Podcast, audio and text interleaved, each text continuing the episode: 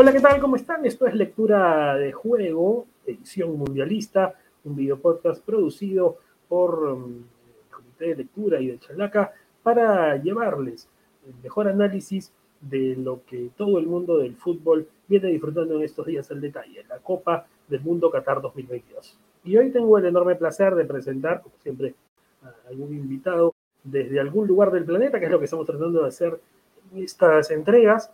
Es un gusto recibir a Pablo Serrano, comentarista principal de Radio La Redonda de Quito, la principal radio deportiva del Ecuador, y con quien queríamos hablar hoy, porque en esta primera fecha que vamos a analizar la Copa del Mundo, el Ecuador ha sacado la cara por Sudamérica.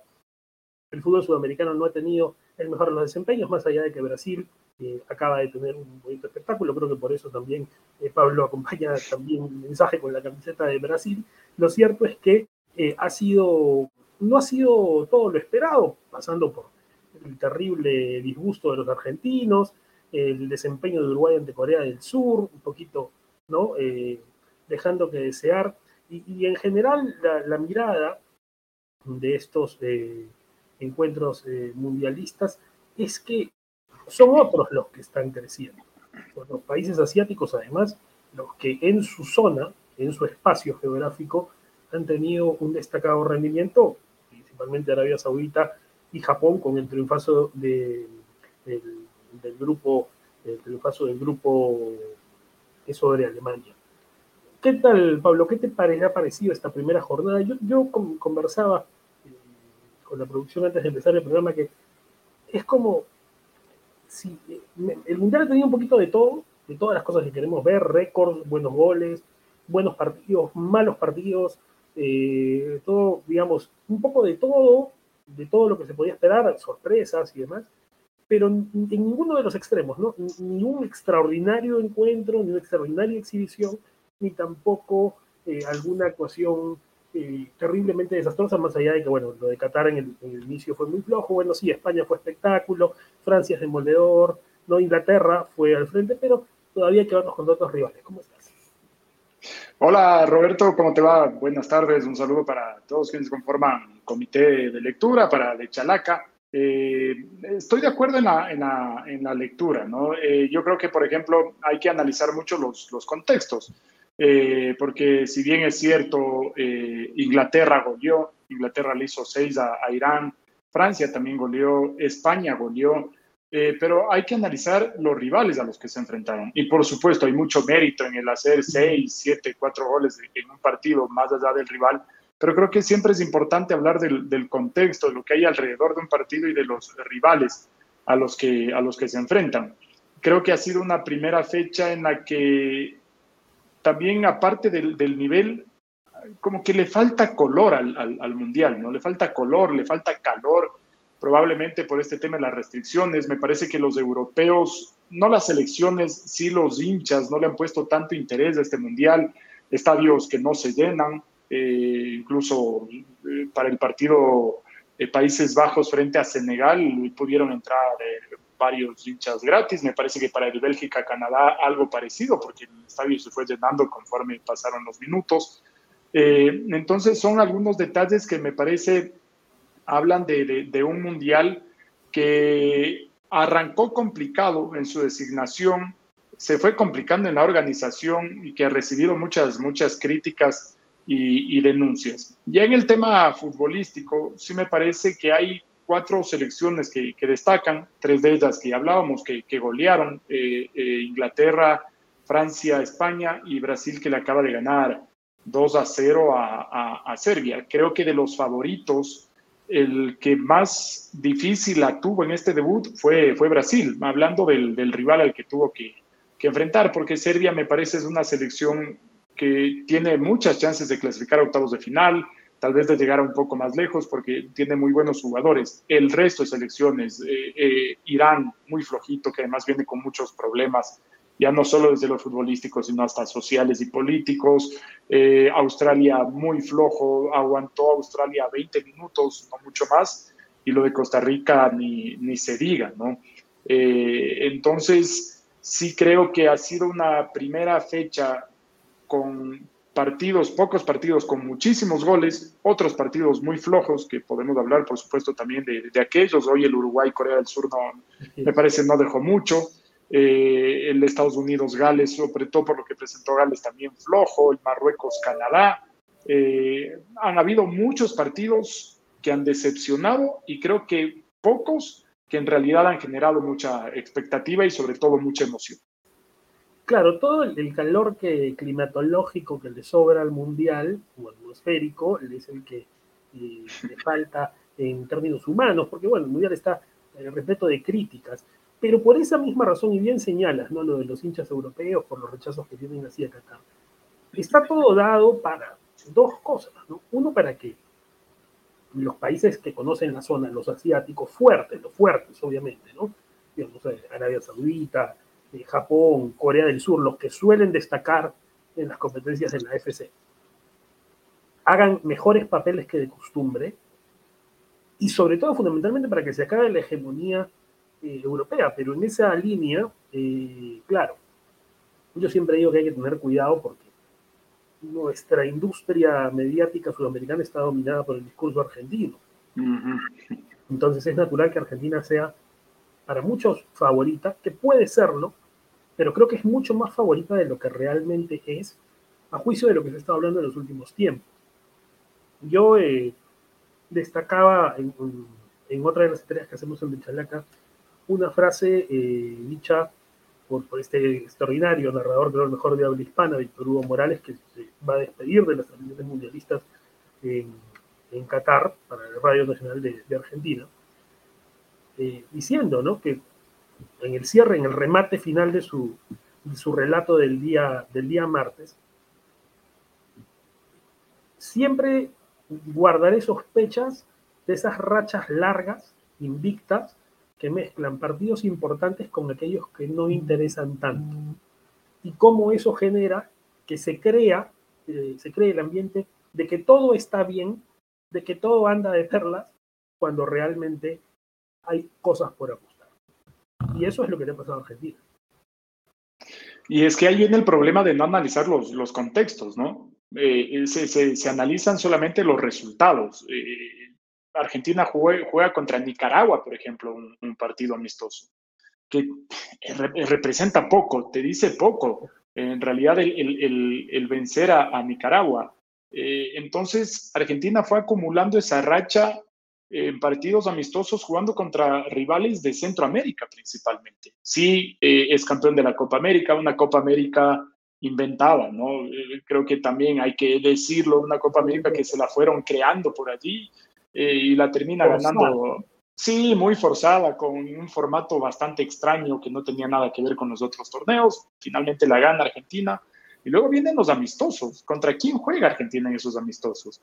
Y entonces eso hace crecer la expectativa, la confianza, eh, y el golpe termina siendo muy duro, porque claro, queda claro que Arabia Saudita, por más débil que suene, eh, no es lo mismo que, por ejemplo, Nicaragua, no es lo mismo que enfrentarse a El Salvador. Y eso se demostró el, lunes en la derrota de la selección argentina. Entonces, es un golpe muy duro y, pasa mucho porque no se analizan contextos. Yo por eso lo decía también. Eh, Inglaterra goleó, pero ¿contra quién jugó?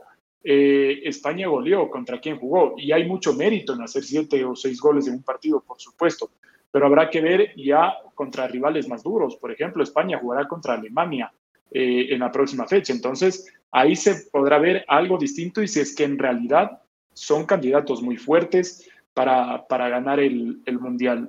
No es raro que a Argentina le, le, pase esto en los últimos mundiales, llegan con expectativas gigantes, porque lo tienen a Messi, que para mí es, no sé si en realidad sigue siendo, lo fue durante mucho tiempo el mejor del mundo, pero claro, basaban sus, expectativas en lo que podía hacer o dejar de, hacer Messi. Y por ejemplo, esta plantilla de Argentina tiene menos que la de Brasil 2014. Yo creo que mucho menos en realidad. Y entonces el golpe termina siendo eh, bastante fuerte. Seguro tiene posibilidades para crecer Argentina. Yo pienso que va a tener muchas chances de clasificar. Pero ya lo que mostró el lunes dice que no es tan candidato como se podía pensar en realidad antes de arrancar el Mundial. Y en ese sentido, hay que tener en cuenta, como bien dices, los contextos. Porque, a ver, el fútbol saudí eh, siempre ha sido el mismo y siempre ha sido de los más fuertes de la zona de la AFC. Claro que no ha destacado en mundiales, pero ¿qué ha cambiado? A ver, siempre ha solido llevar a los mundiales a Arabia Saudita un equipo basado en sus jugadores locales, porque juegan en su liga local, y normalmente el Al Hilal, que es el equipo más importante. Lo que ha cambiado es que el Al Hilal todos los años juega el Mundial de Clubes. Claro. Porque está acostumbrado a la competencia de élite. Ese partido me hizo acordar mucho, ¿te acuerdas? A esa derrota de River Plate con el Al Ain de Emiratos Árabes en el, Mundial de Clubes, ¿no? Tiene, tiene todo ese aroma, ¿no? Una sorpresa completa, pero ya es gente que, claro, o sea, eh, no, no es una novata enfrentando a equipos de estrellas. Y ojo que no estamos diciendo con esto que Argentina haya pasado a ser un desastre por una derrota. Simplemente es que hay que poner las cosas en consideración. Claro, Argentina de repente puede alzar cabeza. No es la primera vez que empieza mal un mundial. El 90 perdió con Camerún, cuando Camerún era un equipo eh, prácticamente ignoto, más allá de que había tenido un papel aceptable en España 82, pero bueno, Camerún, que dicho sea de paso, es uno de los peores equipos del mundial, también junto con Qatar, después de lo visto hoy. Eh, claro, nunca pudo reeditar esa gloria Camerún. Pero bueno, eh, lo, que te digo es, claro, no, no, estamos, no estamos diciendo que Argentina no es ya un equipo que puede pelear las cosas, pero hay que ubicarlo donde está, ¿no? Y está detrás de, al menos en este arranque, ¿no? Detrás de Brasil, no cabe duda. Eh, detrás de, de, Francia, ojo que puede enfrentarse a Francia en octavos si es que clasifica, otra vez como en el anterior mundial, y no cabe duda, sí, el favorito será Francia. Exactamente, son, la, son, son la pesadilla. Eh, y creo que esto también puede ayudar a, analizar un poquito cuál es el nivel últimamente del fútbol acá en Sudamérica. Creo que también puede servir para, para, aquello. Argentina que clasificó fácil en esta eliminatoria, eh, solamente por detrás de Brasil. Eh, y, probablemente el nivel no es tan alto como se piensa y creo que en este arranque de eliminatoria, eh, perdón, de mundial se ha demostrado aquello, solo ganaron Ecuador y, Brasil.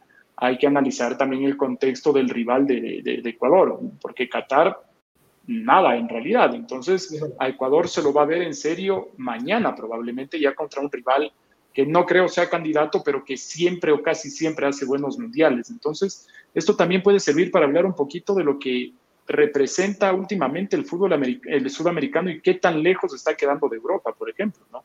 Bueno, que es el gran tema, ¿no? Tenemos un asunto de exportación de futbolistas, la temprana que nos quita posibilidades de, jugar localmente con las figuras. La verdad es que eh, por eso igual a mí, a mí me gusta mucho eh, el proceso que ha seguido Ecuador, yo sé que allá hay polémicas sobre el estilo del Faro, que hay gente a la que le gusta, hay gente a la que no le gusta. Yo soy un partidario de su, filosofía y la manera de hacer jugar a sus equipos. Siempre me gustó para que fuera un técnico que trabajara en el Perú.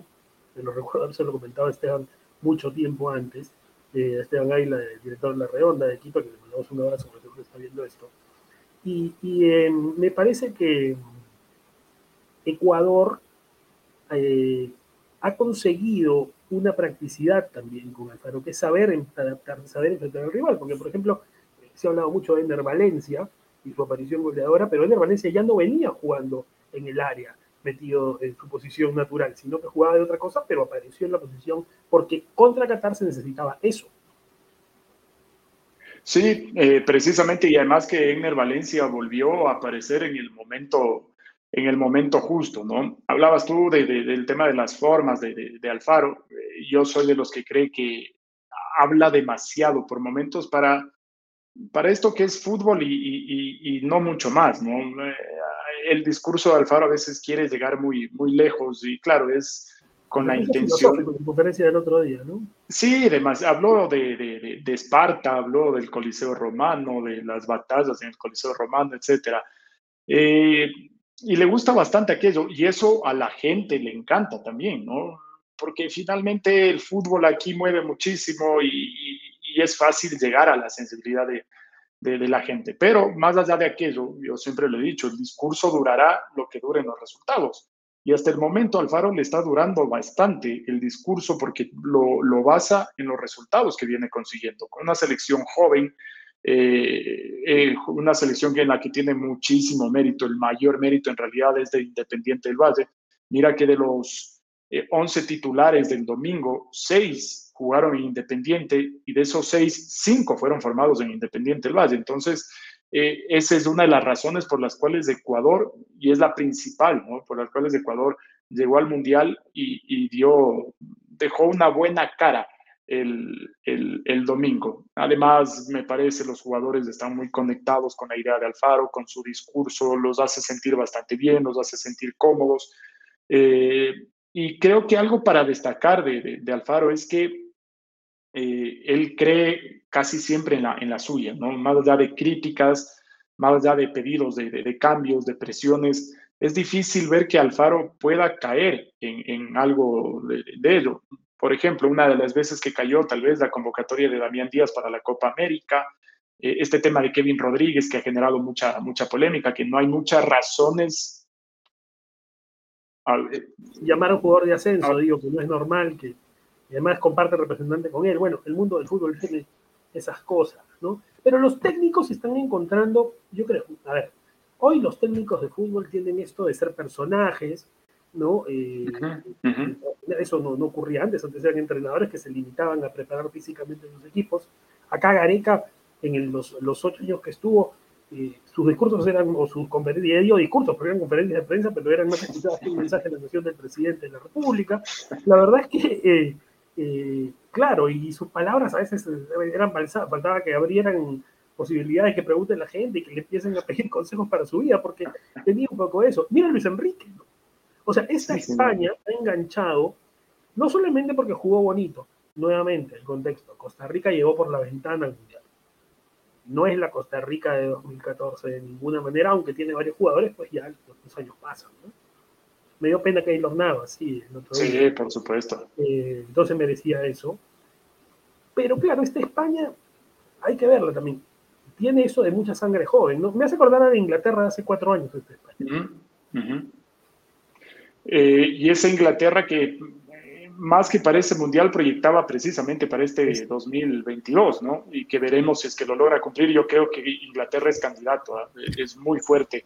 Yo no lo ponía eh, a España entre el grupo de los principales candidatos y todavía me genera dudas, porque eh, eh, es lo que tú dices, ¿no? Es una España muy joven. En el medio campo tiene a Gaby y a Pedri que no cumplen ni 20 años los dos, que son jugadorazos y pintan para, para cracks, por supuesto. Ferran Torres tiene 22, es una selección bastante joven, pero que también por momentos ha generado alguna duda.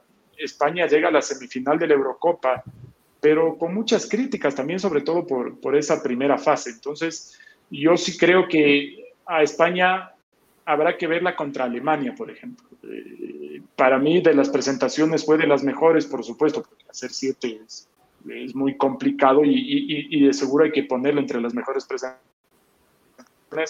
pero probablemente hay que tomarlo con un poquito de, calma por lo que pueda venir después de esta selección eh, española. Y con una Alemania herida, ¿no? Herida por lo que pasó, que ya parece no ser casualidad, porque es un equipo que después de, la gloria de la primera parte de la década pasada, ha perdido sobre todo algo que es fundamental en el juego, que es el liderazgo.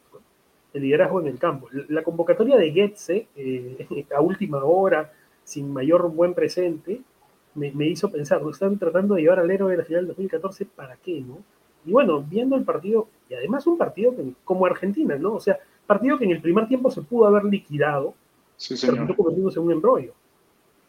Exacto. Eh, Alemania yo creo que le está costando mucho el tema del recambio generacional, sobre todo. Eh, en el 2010 llega con una selección muy joven a semifinales y en el 2014 esa generación joven confirma ¿no? lo, lo, lo, que era, pero tal vez le duró un poco menos de lo que pensaban podía durar esa, esa generación a, a Alemania, porque en el 2018 termina fracasando, cae en fase de grupos, y allí quedan borrados algunos eh, jugadores. Matt Hummels ya no vuelve a la selección. Eh, en un inicio Müller no iba a seguir en la selección. Eh, Kroos se, se, retira. Eh, Boateng no sigue más en la selección. Y viene un recambio que le está costando mucho a, Alemania poder encontrar esas figuras.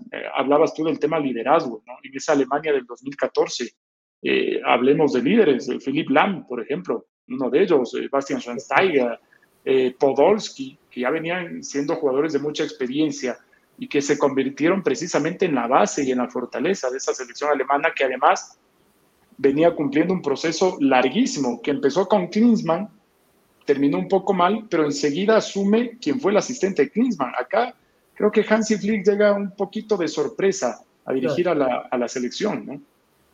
Y bueno, y por lo que había hecho en el Bayern Munich, pero bueno, el Bayern igual va a ser un hegemón en, Alemania siempre, ¿no?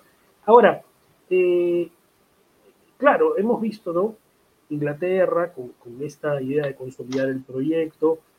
Yo creo que para Inglaterra es especialmente incómodo Qatar como localía, como espacio, por una serie de cuestiones culturales. Entonces, eh, hay que ver, ¿no? Cómo sus futbolistas pueden llevar la Copa del Mundo. Eh, y está Francia, ¿no? Siempre al campeón le ha costado, eh, y especialmente a Francia, llevar los el galón cuando lo tuvo en 2002, ¿no? hizo un mundial desastroso, bueno, tenía un técnico bastante estrambótico. Eh, lo cierto es que eh, a Francia a veces ese rol de favorito le ha costado y más bien cuando llega, como en 2018, ¿no? tratando de ver que, bueno, hace un mundial impecable y lo termina dando. Y es que además me parece... Solidez, solidez. Y, y, y, a pesar de la cantidad de bajas.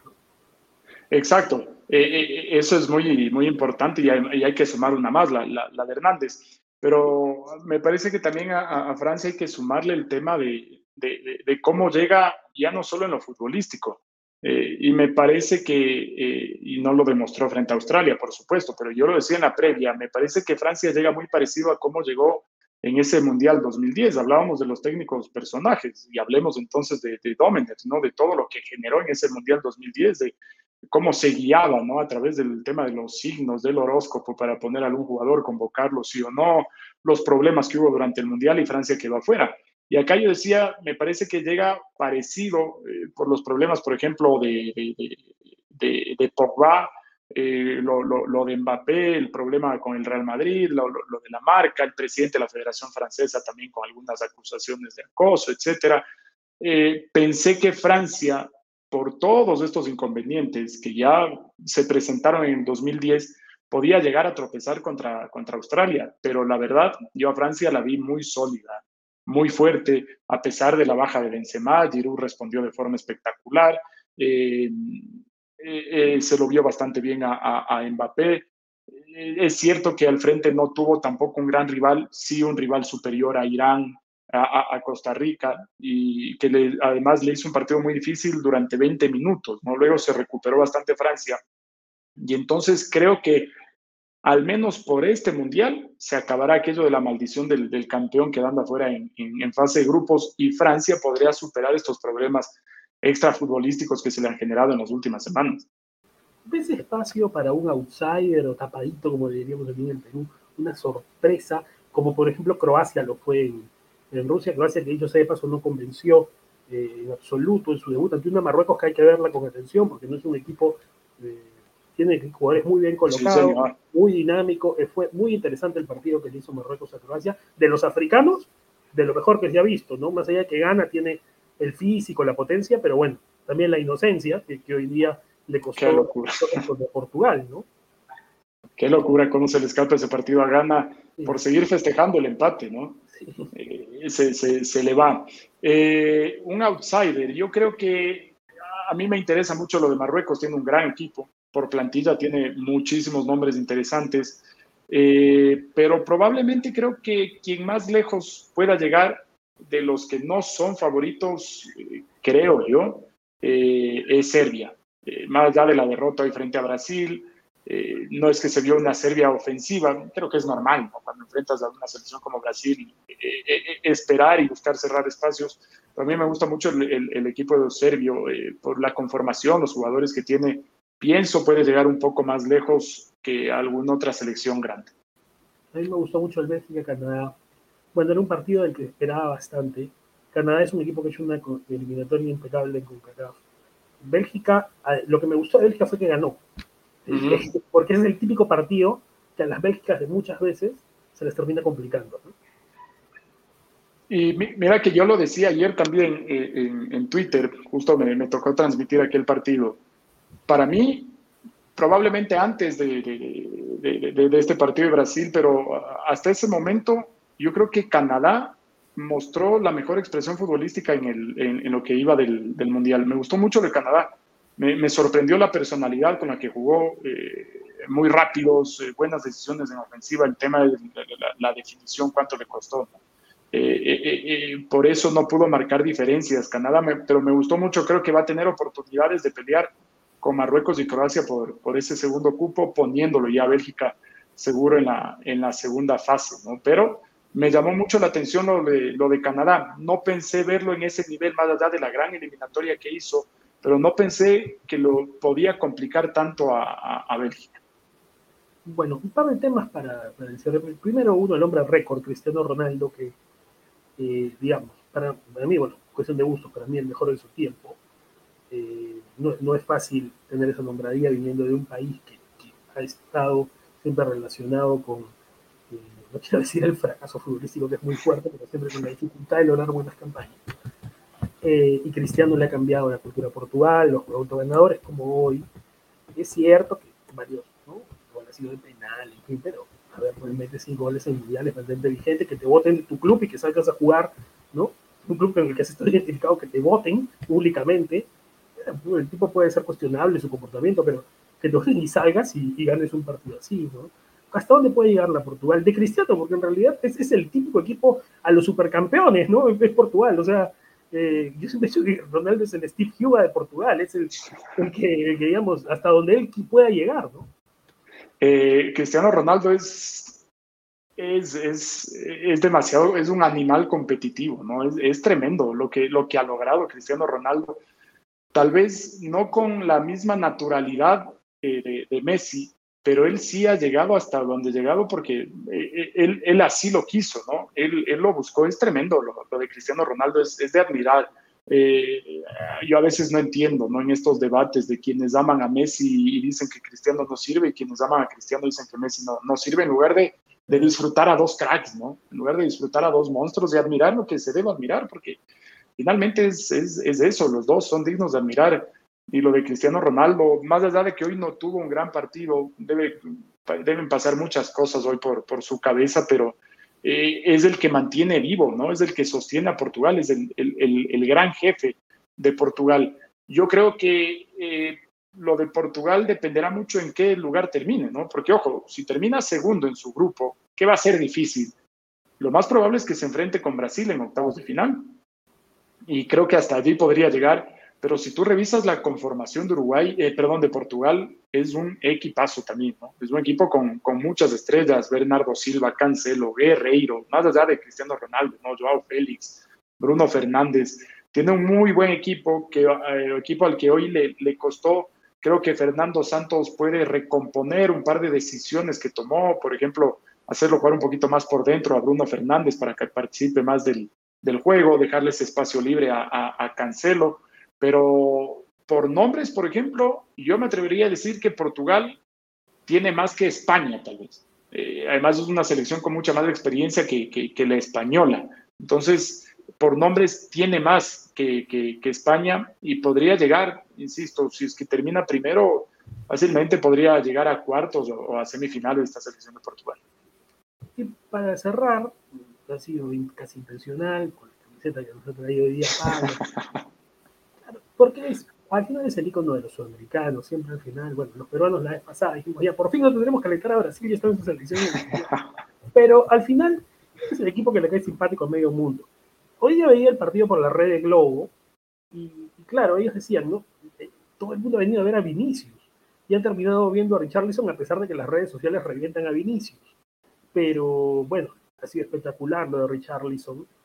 Eh, la verdad que el gol ahí que estamos viendo lo, en pantalla es uno de la historia de los mundiales. Ojo que el mejor gol de la historia de los mundiales, según la FIFA, es el del mexicano Negrete en México 86, no el de Maradona, que suele hablarse así a partir también de la influencia argentina en, la prensa, pero este, la FIFA reconoció el gol de Negrete de tijera, es el último gol de tijera que hubo en mundiales hasta este, de Richarlison, que hay que ver dónde queda la influencia de Brasil también.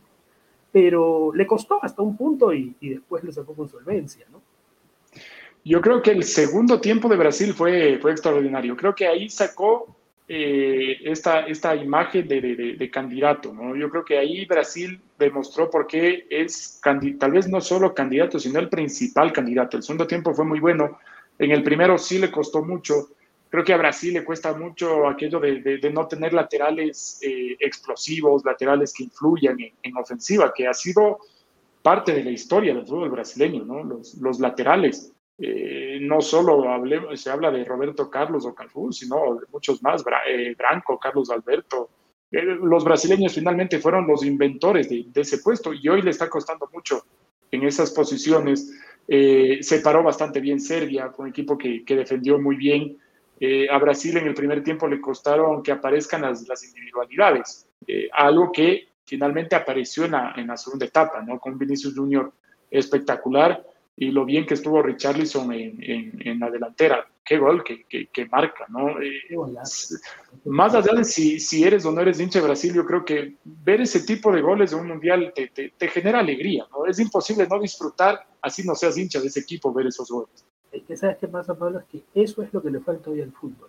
El rápido de inspiración individual. Estamos muy esquematizados, demasiada, digamos, es importante el Big Data en el fútbol, la métrica, eh, la estadística, bueno, el análisis correcto y el uso correcto de la estadística, porque hoy se suelta cualquier número sin respaldo alguno por cualquier lado. Exacto. Pero lo que en Sudamérica fundamentalmente siempre ha hecho la diferencia es la inspiración, el potrero, la favela, ¿no? Eh, poder tener alma de, libre creador, no estar obligado a dar el pase al segundo toque de pelota, sino que si te quieres llevar a 8, te lleves a 8, ¿no? Como hizo, como hizo, eh, se hizo, y creo que además es una de esas pinceladas eh, interesantes, ¿no? Que nos recuerdan las raíces del fútbol, eh, como, como se hizo el, partido de Arabia Saudí con Argentina, ¿no? En el segundo gol de, de Aldo Sari, ¿no? Esa, esa llegada, digamos, el tipo se ve rodeado de argentinos, como puede, sale del aprieto, se sale, se saca uno, dos, sobre la marca de tres, hasta cuatro mirándolo, saca el tiro. Nueve de las diez veces no, no va a entrar esa pelota, pero se la jugó. Eso es lo que le falta hoy al fútbol, libre inspiración. Exactamente, yo creo que el fútbol, eh, y por ejemplo, eh, eh, tal vez es uno de los problemas que ha tenido Brasil en los últimos mundiales, creo que se ha llegado a, sin decir que el fútbol europeo es maravilloso o no es maravilloso, pero creo que en América y en Brasil sobre todo el fútbol se llegó a europeizar demasiado. ¿no? Eh, y, se olvidó Brasil, por ejemplo, de las individualidades por momentos, aquel jugador que, que, que, encara, que va hacia adelante, que, hace magia, que, lo intenta siempre, ¿no? que le gusta ir al, al, mano a mano. Y eso es magia en el fútbol. Mira, por ejemplo, yo creo que los últimos mundiales eh, han perdido brillo precisamente por aquello. Francia no fue una campeona brillante, ¿no? Francia fue una campeona que, más allá del partido frente a Argentina, en el resto de partidos hizo lo justito, ¿no? Para ganar. Sí, eh, eh, eh, contra Croacia golea, de acuerdo, pero de ahí va llegando con, con lo justito. Alemania era un equipo que, que, sorprendió, sí, por, por su esquema, por su efectividad, pero tampoco veías esos jugadores que vayan al frente, que lancen una bicicleta, que hagan una, una, una galletita, un túnel, las paredes. Creo que el fútbol últimamente se ha europeizado demasiado. Y lo pongo a Brasil de ejemplo porque Brasil siempre generó admiración y me parece que también cayó en aquello y creo que le llevó a perder identidad, pero que probablemente busque recuperarla en, en, este mundial. Hace falta magia. Eh, me pareció muy interesante aquello que dijiste, el tema de los números, las métricas. Hoy se hablan de estadísticas constantemente, pero no se analizan esos números, no se les da contexto a, a los números. Ayer, por ejemplo, a De Bruyne se le, se le escoge como jugador del partido porque me parece, me parece puso cuatro pases buenos, pero ¿para qué fueron esos pases? En la Copa Intercontinental de los 80, cuando siempre el carro se lo llevaba el, ¿no? El, el carro que de premio, el automóvil se lo llevó el, el, que hacía el gol, ¿no? el que hacía el gol y se acabó, exacto. Sí, bueno, estamos en eso, es un fútbol muy comercial, pero creo que al final el balón siempre sale, sale a flote. Pablo, un gusto enorme haber conversado contigo, haber hecho este análisis compacto, pero bien interesante. Hemos podido pasar por los distintos hechos de esta primera jornada mundialista y seguramente, bueno, es un lugar común, pero a partir de, que empieza la segunda fecha ya eh, tenemos un panorama más claro. Sí, señor. Eh, ojo que para la segunda fecha pueden quedar eliminados Argentina y Alemania, ¿no? Eh, puede suceder aquello, así que va a ser interesante esa segunda jornada que arranca mañana. Sí, por supuesto. Bueno, por supuesto. un abrazo, los mejores éxitos para, para mañana, para la selección ecuatoriana. su segundo encuentro es muy difícil, ¿no? un rival muy complicado. Sí, sí, señor. A ti, Roberto, muchas gracias por, por la invitación, a la gente de Chalaca y un saludo allá a Perú. Muchas gracias, la pasamos bastante bien. Gracias a todos los que nos siguieron. Esto es Lectura de Juego, podcast producido por el Chalaca y el Comité de Lectura. La segunda fecha, apenas acaba la segunda fecha, como ahora hemos hecho con Pablo, un análisis del panorama completo de la Copa del Mundo Qatar 2022. Chao.